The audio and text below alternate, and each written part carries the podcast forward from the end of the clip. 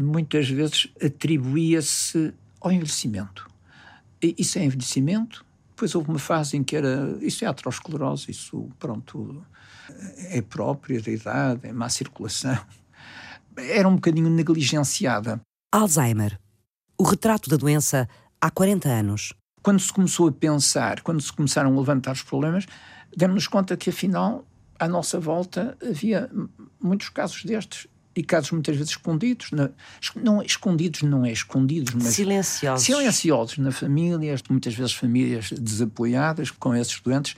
E pronto, é, é uma vocação como outra, como outra qualquer, são percursos que nós seguimos. A vocação de Celso Pontes. Eu recordo-me perfeitamente do primeiro, da primeira, era uma senhora, a primeira doente que vi com doença de Alzheimer. O neurologista coordena a Comissão Científica da Alzheimer Portugal. Anos mais tarde, encontrei o professor Carlos Garcia, que foi o, o grande impulsionador da Associação de Alzheimer, e foi ele que me lançou o desafio de criar uma consulta de demências nessa altura no Hospital São João, onde eu trabalhava. E quando tomei conhecimento da realidade, abriu-se-me todo um mundo que era desconhecido e eu achei que era preciso fazer alguma coisa, disponibilizar mais e comecei a trabalhar nesta área, a conhecer um pouco melhor e a colaborar. Era uma área com... da saúde muito desapoiada e muito esquecida. É muito esquecida, era bastante esquecida.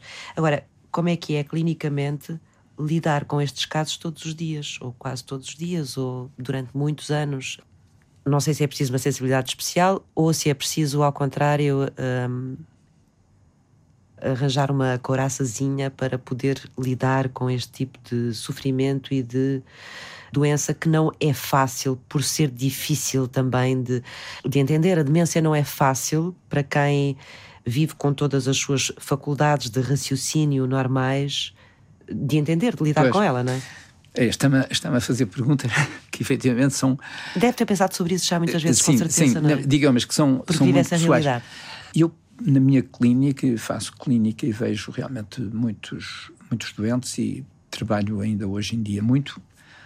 Eu gosto de ver doentes, gosto do que faço, gosto de ajudar os doentes e gosto de os perceber. É, é, curioso que, dentro da sua dificuldade, da sua doença, os doentes não deixam de ser pessoas não deixa de ser interessante a maneira como reagem às situações. O doente não é uma doença abstrata, é um doente. Eu não estou a tratar uma doença abstrata, mas estou a lidar com doentes. Portanto, isso ajuda muito. Lidar com doentes ajuda.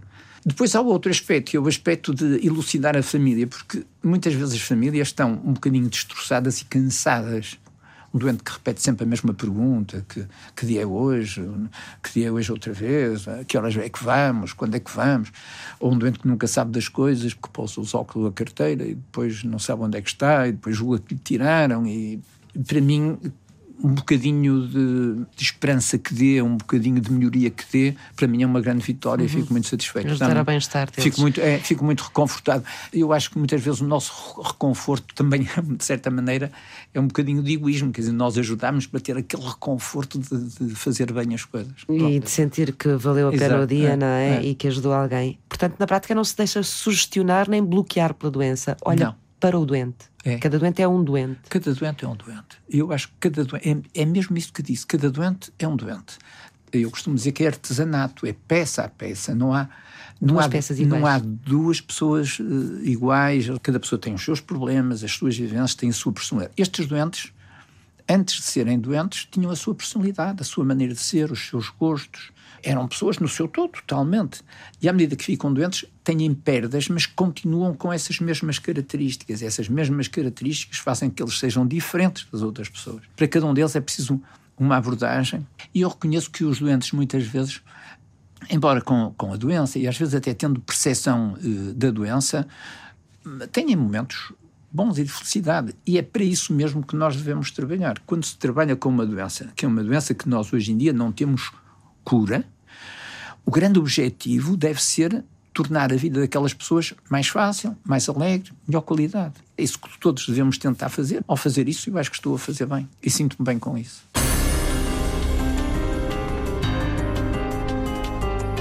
Eu sempre quis fazer investigação, sempre. Ana Luísa Cardoso, O que mais me fascinava era a hipótese de descobrir cura para doenças. Investigadora do Centro de Neurociências e Biologia Celular da Universidade de Coimbra. O que é que nós mais podemos oferecer ao mundo? Qual é a melhor coisa que eu poderia fazer e ia gostar de fazer? Porque eu sempre me preocupei muito com isso. Era isso, era descobrir cura para doenças. Pronto. Aos 14 anos era essa a minha ideia. Alguns anos depois, Ana Luísa encontrou a resposta. Tive pessoas da minha família que sofreram a doença de Alzheimer e eu achei que queria fazer alguma coisa nessa área. Mas a cientista ambicionava um caminho novo, um trilho inexplorado. Ana Luísa concentrou-se nas células do cérebro parecidas com ela, as microglias. Uh, microglias são as polícias do sistema nervoso. Quando existe um, uma infecção ou outro tipo de ameaça, microbiana, viral, etc., a primeira linha de defesa são estas células que já lá residem e que fazem parte do sistema imune. Portanto, são elas que vão atacar essa, essa ameaça. Microglias, as células guerreiras.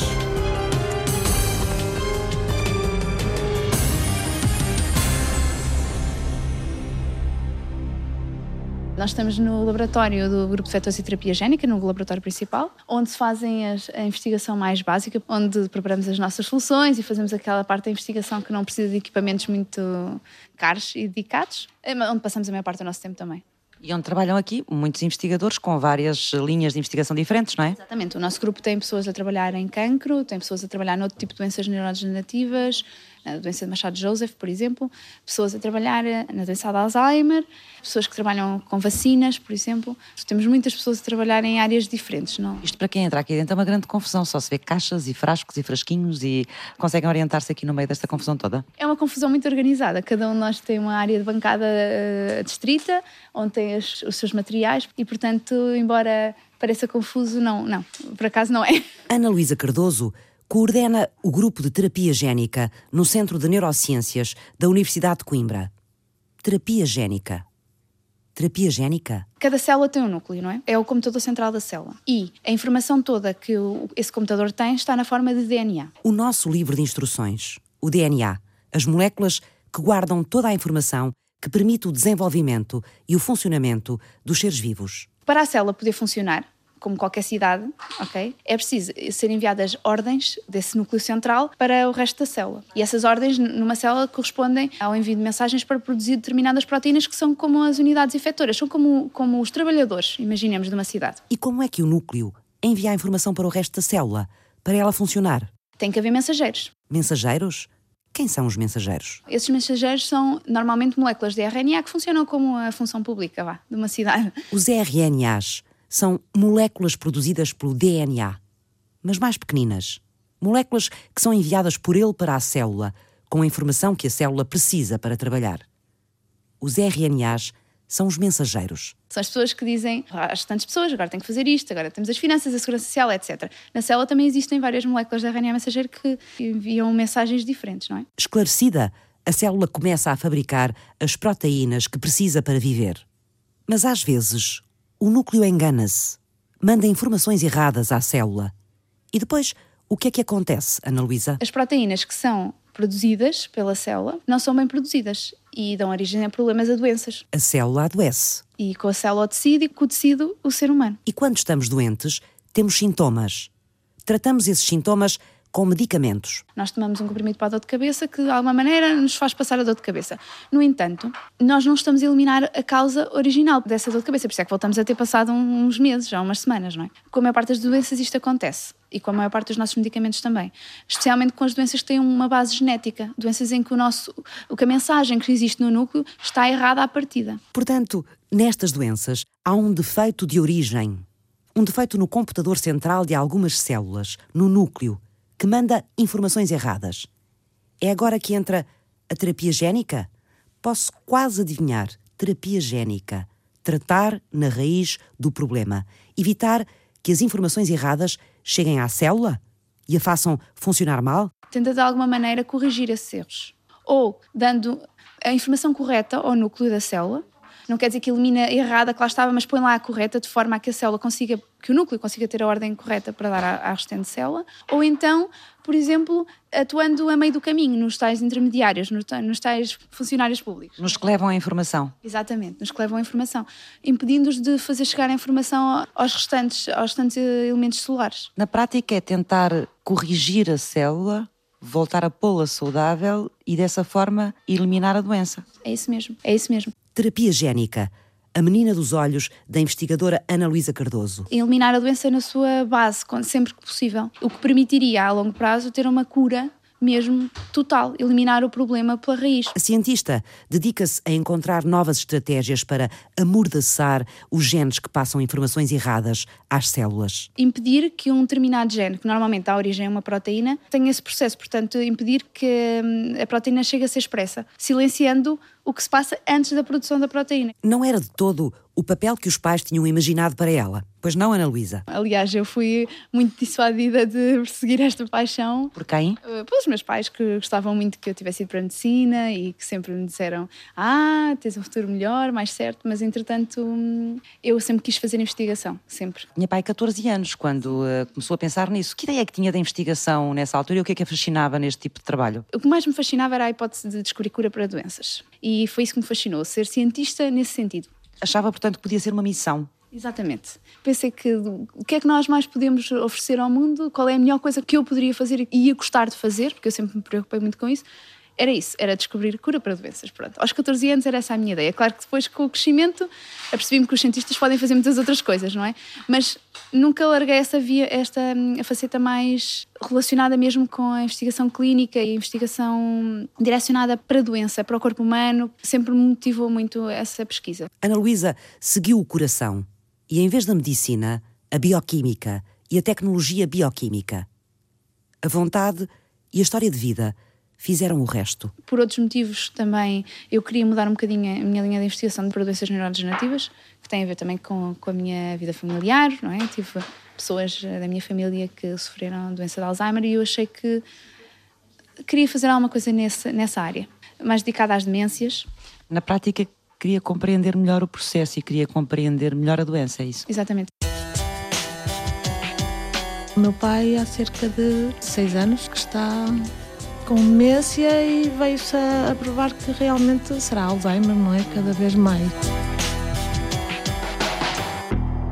Nós podemos dizer que a demência é um conjunto de sintomas. Celso Pontes, neurologista. Em que há alteração daquilo que nós chamamos funções nervosas superiores. O pensamento, a linguagem, a memória, o cálculo, os juízos de valor. Quando isso está alterado, e quando está alterado de uma maneira suficientemente importante para o desempenho da atividade diária, nós dizemos que há uma demência.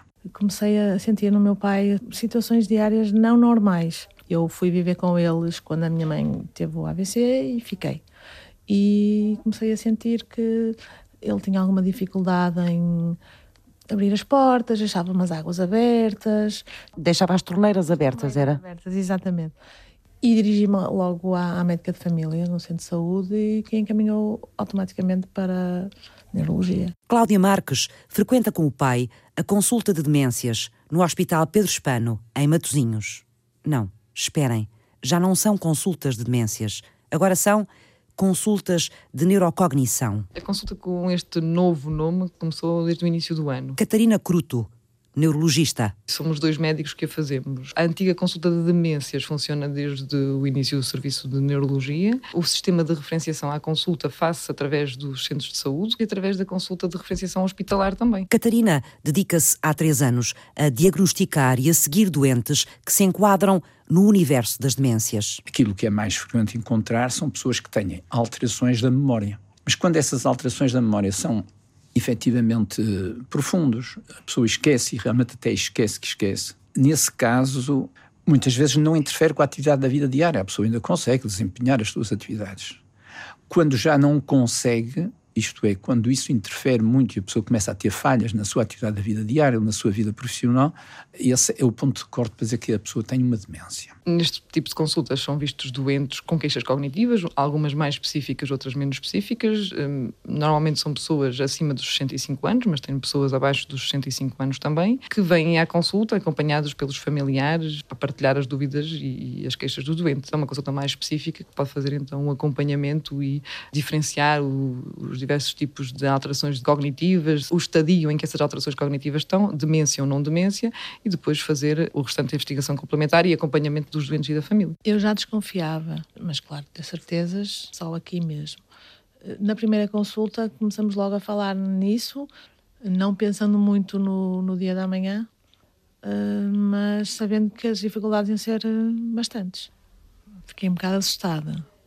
Uh, fiquei. A doença de Alzheimer é uma das causas e é a causa mais importante, é aquela, digamos, que acarreta um maior número de doentes com problemas de demência. Tem maior incidência e maior prevalência também. Cheguei a comprar um livro. E leu? Estou uh, quase a chegar ao fim, mas não quero chegar ao fim. Podemos explicar a doença de Alzheimer desta maneira. Primeiro, há todo um processo em que há alterações no funcionamento cerebral, como a produção de proteínas anormais, nomeadamente a proteína amiloide, que se vai depositar. Que proteína é essa, amiloide? A proteína amiloide é uma proteína que existe, todos nós temos, e é uma proteína que é, que é necessária, é um constituinte da membrana celular, só que ela é metabolizada de maneira geral, as proteínas são, são muito compridas, têm muitos, muitos aminoácidos, e ela é segmentada. Se for mal segmentada ou mal cortada, não é bem eliminada e acumula-se e, portanto, quando se acumula, vai formar depósitos de amiloide. Se se acumula é porque há um mau funcionamento da célula. A célula está a fazer mal esse trabalho, é? A célula está a fazer mal esse trabalho. Ao acumular essa proteína, isso vai levar a outros fenómenos em cadeia. Julga-se que os neurónios começam a sofrer, começa a haver um, um aumento também da proteína tal, fosforilada dentro das células. Que proteína é essa também? É outra proteína, uma proteína solar, uma proteína que, que nós está, temos que e precisamos temos. dela. Sim, são, são é quase como o colesterol, todos temos colesterol, e mas se estiver muito dela. elevado faz mal. Nós estas proteínas também as temos, só que se forem mal metabolizadas ou mal utilizadas, elas vão provocar alterações. Todos os dias olho para o livro e tenho medo. Estou a demorar bastante tempo a lê-lo. Leio um bocado e penso, não vou ler mais, porque me assusta, porque eu sei que vai acontecer o que está, o que aconteceu no livro e assusta-me bastante. Ainda não cheguei ao fim. O tempo, digamos, de evolução da doença, desde que é diagnosticado até que o doente acaba por morrer, será de 10 anos. Pode ser mais, pode ser menos. E os doentes realmente não, não se exprimem todos da mesma maneira. Nós vemos doentes que têm uma evolução relativamente rápida da doença e outros que têm uma evolução muito arrastada. Isso deve-se ao facto de que existem efetivamente subtipos e ao, ao, facto também de que o desenvolvimento da doença pode ser agravada por outros fatores de risco. Se o doente tem diabetes, tem hipertensão, são doentes que têm, digamos, um risco maior e a doença pode evoluir mais depressa. A demência de Alzheimer corresponde a 50% a 70% de todas as demências e nós temos esse universo também aqui na consulta. É a demência neurodegenerativa mais, mais, mais frequente.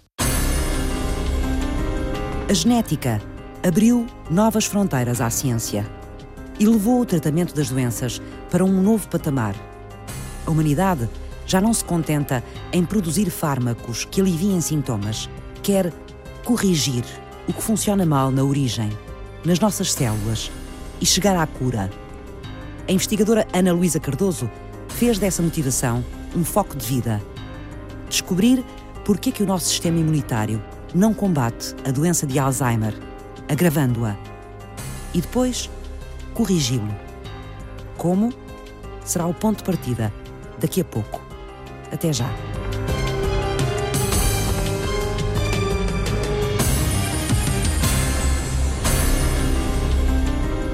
No Centro de Neurociências da Universidade de Coimbra, a equipa de Ana Luísa Cardoso, a equipa que investiga em terapia génica, descobriu que há células do nosso sistema imunitário que perdem a capacidade de combater a doença de Alzheimer.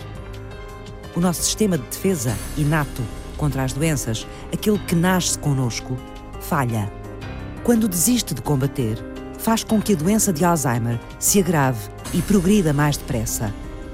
Agora, A ambição da investigadora é conseguir consertar estas células imunitárias e devolvê-las ao campo de batalha contra a Alzheimer. Tudo começou com umas células especiais que habitam no nosso cérebro, as microglias.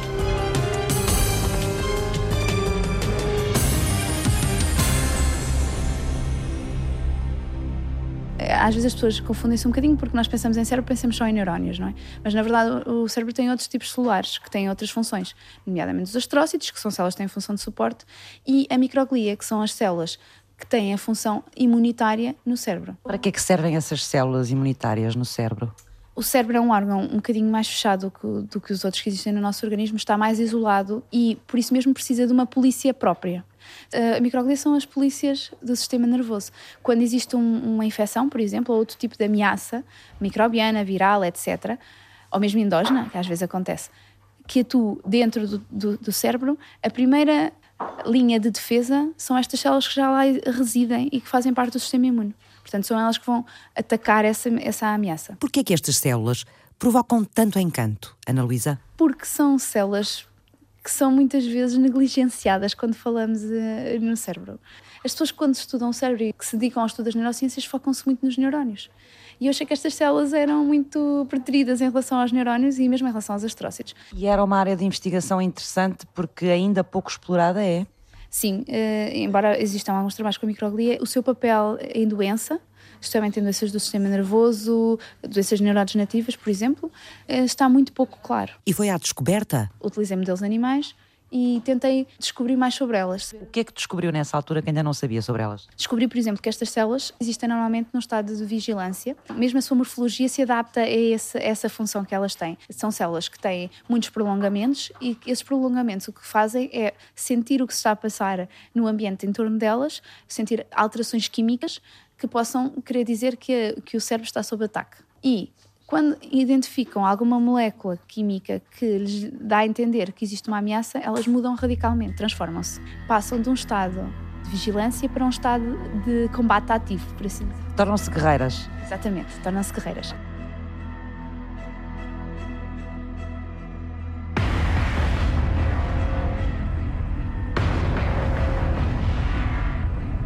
O tipo de transformação que sofrem varia conforme o tipo de ameaça que existe pode passar por vários tipos de armadura, por assim dizer. Temos células que normalmente estão apenas a fazer uma patrulha, não é? Portanto, estão em vigilância contínua, contínua. Quando detectam uma ameaça, passam a ação e transformam-se no exército. E esse exército vai, vai atacar a ameaça. É claro que nós podemos ter vários tipos de ameaça, não é? Podemos ter uma infecção com uma bactéria, podemos ter uma infecção com um vírus, podemos ter células dentro do nosso sistema nervoso que se alteraram, por exemplo, da origem a um tumor, isso também é uma ameaça, ou podemos ter células normais que estão a produzir coisas que não deviam produzir, que é o que acontece na doença de Alzheimer, em que há uma produção de um peptídeo que é tóxico para os neurónios.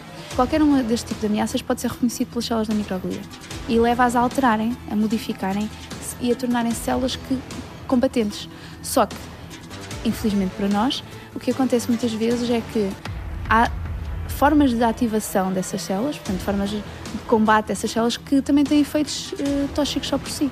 Quando elas atuam, quando elas entram na batalha, também isso pode ser prejudicial para nós, de alguma forma é? Para os nossos neurónios pode ser prejudicial, porque muitas vezes, se não forem controladas, são como uns guerreiros bárbaros que... Destroem tudo à frente. Destroem tudo à frente, exatamente. Que devem e o que não devem. O que devem e o que não devem e não sabem quando é que vão parar. Às vezes, não tem nada esta função, acabam por ter uma função muito mais protetora, como os soldados da paz, porque acabam por ir tentar ajudar as, os neurónios a, a protegerem-se contra a ameaça, a recuperarem dessa mesma ameaça.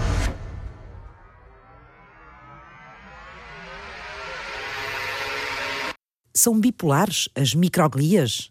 Tanto podem enverdar pela guerra como pela paz? E o que é que faz variar este comportamento das células imunitárias no nosso cérebro? São um bocadinho bipolares, são. O que faz variar é a ameaça em si, que está presente, e o tempo que dura essa ameaça.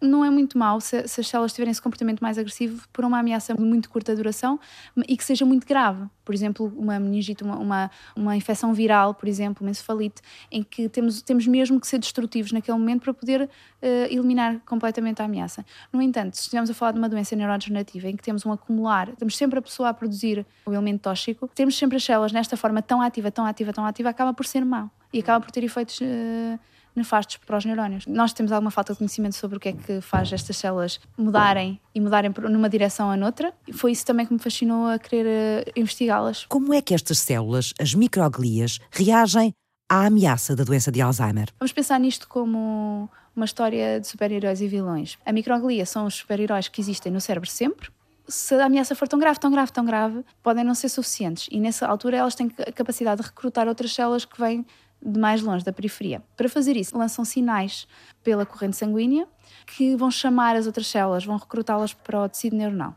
Uma vez as células do sistema imuno periférico identificando essa mensagem, percebem, ok, estamos a ser chamados para atuar ali naquele sítio, vamos fazer isso vamos todos para lá. E vão para lá. De onde é que vêm essas células guerreiras em socorro das microglias? São células que vêm do sangue. No sangue nós temos os monócitos, que fazem parte das células brancas do sangue, e essas células podem ser recrutadas. O que é que acontece quando os monócitos chegam ao cérebro? Quando os monócitos são recrutados para qualquer tecido onde existe inflamação, quando chegam a esse tecido, transformam-se perdem algumas das propriedades que lhes permitem circular no sangue livremente e assumem uma identidade diferente. No cérebro, os monócitos transformam-se em macrófagos. E como é a personalidade destas células, Ana Luísa? Estes macrófagos são células especializadas em comer coisas. Literalmente, assim. Basicamente são células que conseguem fagocitar, que isso é o termo técnico, comer coisas que, que as nossas células produzem que também não deviam estar ali que é o que acontece na doença de Alzheimer, em que há um depósito deste peptídeo que não devia ser depositado, mas que se deposita no tecido que existe entre os neurónios. E estes macrófagos, tal como a própria microglia, têm esta capacidade de fagocitar, isto é, de comer esses eh, e degradar esses, esses agregados de coisas que não deviam estar uh, presentes. Limpando-nos o tecido à volta das células e também nos livram de algumas células que não deviam estar, restos de células mortas, por exemplo, as células que não estão perfeitas. As células imunitárias deveriam acabar com as placas de beta-amiloide a proteína que se vai depositando no cérebro e que dá origem à doença de Alzheimer. Mas a equipa de Ana Luísa descobriu que nestes doentes, o pedido de socorro do cérebro para aumentar o exército de células guerreiras não é recebido como devia pelos monócitos do sangue. O que nós verificamos foi que as células dos doentes têm menos receptores do que as células de uma pessoa saudável. Se não existem receptores à superfície da célula para receber a mensagem, não interessa quantos sinais de, de ajuda, quantos SOS são enviados pela microglia, a mensagem não está a chegar. Não está a haver eh, reforços para o exército que já está a lutar no cérebro. E isso pode ter um impacto, não é? Estamos à espera de receber 100 eh, soldados, recebemos 10. É muito diferente. Com um exército deficitário de células imunes no cérebro, é mais difícil ganhar a guerra contra a doença de Alzheimer. A equipa, coordenada por Ana Luísa Cardoso, em Coimbra, descobriu ainda que mesmo as células soldado que conseguem chegar ao cérebro acabam por ser ineficazes. As placas de proteína amiloide que provocam Alzheimer conseguem ser muito indigestas e o sistema imunitário, os macrófagos, vão perdendo a capacidade de as comer. Deixei de trabalhar Dedico-me completamente ao meu pai e à minha mãe. Não sou remunerada de qualquer forma. A Segurança Social não ajuda em nada. Teve que deixar de trabalhar? Tive. Não pode deixar o seu pai sozinho em casa? Não, de forma alguma. Ele, para onde eu vou, ele vem atrás. Cláudia Marques. Sempre. Se eu for fazer compras, ele vem. Se eu for à farmácia, ele vem. Ele próprio já não se sente capaz de ficar sozinho. Ele tem medo. O pai de Cláudia é seguido na consulta de demências do Hospital Pedro Espano, em Matosinhos. Ele era uma pessoa que, por exemplo, dormia todas as escuras, normal, agora não. A luz tem que estar sempre acesa. Já estou a entrar naquilo que, que é o dia a dia dele. Ele diz que a televisão fala com ele, os uh, apresentadores estão a convidá-lo para ele ir ter com eles e que lhe ofereceram isto e aquilo e que não lhe deram e fica revoltado com isso. Portanto, eu não posso deixar também muito tempo a ver televisão no mesmo canal porque ele fica perturbado, não é? Ou entende as mensagens de uma outra forma. Exatamente, exatamente. Ele tem alguma autonomia ainda? Sim, ele anda, graças a Deus. Come sozinho, se bem que já só come com o garfo, não utiliza a faca. A descer de escada já se nota alguma dificuldade. O vestir, ele tenta e veste-se. Todo ao contrário. É claro que eu depois entro numa de brincadeira com ele, para ele também não se sentir frustrado, não é? Eu, pá, então vamos sair assim de casa com a camisola ao contrário, vamos lá para a direita. Temos uma coisa muito boa lá em casa. Nós lidamos com a doença de uma forma muito risonha, nós levamos as, as coisas sempre a rir. Se ele faz alguma coisa errada, nós rimos, porque eu acho que tem que ser assim, porque sou sozinha. Eu tenho meu marido, mas ele trabalha, não é? Alguém tem que trabalhar. E tenho uma criança, tenho uma filha com 7 anos, que está completamente habituada à situação e que se sente uma adulta à beira do avô.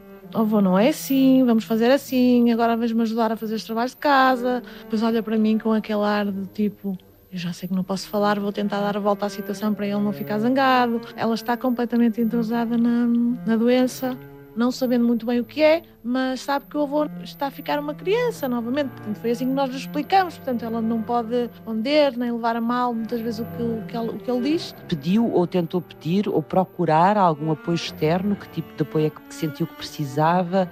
Que respostas é que sentiu que não teve? Deparei-me com, com muitas portas fechadas, perdida, completamente perdida, não sabia para onde é que. O que é que queria primeiro? Conhecer melhor a doença? O que é que sentiu que precisava mais na altura em que se deparou com este diagnóstico? Arranjar uma solução para o meu pai, uma solução no sentido de não deixar que a doença progredisse tão rápido, que eu acho que está a progredir rápido demais. Isto em espaço de meses, ele nota-se uma decadência. E o meu pai era uma pessoa que fazia tudo completamente autónoma, procurando ajuda. Eh, já encontrei, a doutora do hospital, aqui do Hospital Pedro Hispano, deu-me o nome de uma associação, a Associação Alzheimer Portugal, que é aqui no Norte, e, eh, e eu dirigi-me lá. Demorei, vou ser sincera, demorei a ir eh, com medo de, de que me pudessem pedir. Estamos a falar financeiramente, é muito complicado lá em casa, não é? Porque eu não trabalho as reformas do meu pai e da minha mãe são pequenas, portanto demorei a ir com, com medo do que poderia daí gastar e que não pudesse, tivesse que dizer que não. Mas fui e o problema está semi-resolvido. Meu pai vai começar a frequentar o centro de dia lá e ele ficou entusiasmado com a ideia de ir. E vamos ver, não é? Eu espero que ele goste. Assim vai-lhe criar algum espaço em casa também, com certeza, para poder dedicar-se mais às coisas da casa, a si, à sua filha? Sim, sim, sim, sim. Uh, pelo menos para eu começar a aliviar um bocadinho eu também, neste tempo todo, fiquei doente. Eu caí, literalmente. Em novembro do ano passado, vim parar ao hospital com esgotamento. É muito, muito stress em cima. No início, eu não tinha muita paciência. No início da doença do meu pai, eu não tinha muita paciência, vou ser sincera. Agora não, agora já. Hum, eu sei que ele fez mal, mas não vou lá repreendê-lo, entre aspas, já levo as coisas de uma outra forma. Porque... Treinou-se, não é? Exatamente. Ainda estou muito no início, estou medicada assim, mas eu penso positivo e acho que vou conseguir ultrapassar mais este desafio. E eu tento mentalizar que tem que ser assim. Eu vivo muito o dia da manhã. Eu penso sempre no que é que vai acontecer, no que é que vai ser, se eu vou poder pagar isto, se eu vou poder ajudá-lo naquilo. E não pode ser. É isso que eu estou a começar a treinar, digamos. É, eu tenho que pensar num dia de cada vez e respirar e tem mesmo que ser assim, porque a gente não sabe como é que vai ser amanhã. E ele hoje anda, amanhã pode não andar. Portanto, eu não trabalho porque não quero, eu não trabalho porque não posso mesmo. Eu não posso deixar as pessoas sozinhas, eu não posso deixar meu pai sozinho. Portanto, condiciona-me em tudo. Mas ao mesmo tempo eu sinto que estou a fazer alguma coisa. Uh, eu não... Pela sociedade também. Também, exatamente. Embora eu não queira pensar no meu futuro. Não, assusta-me muito pensar no meu futuro. Eu neste momento tenho 37 anos e não desconto há 6. E como é que vai ser eh, daqui para a frente?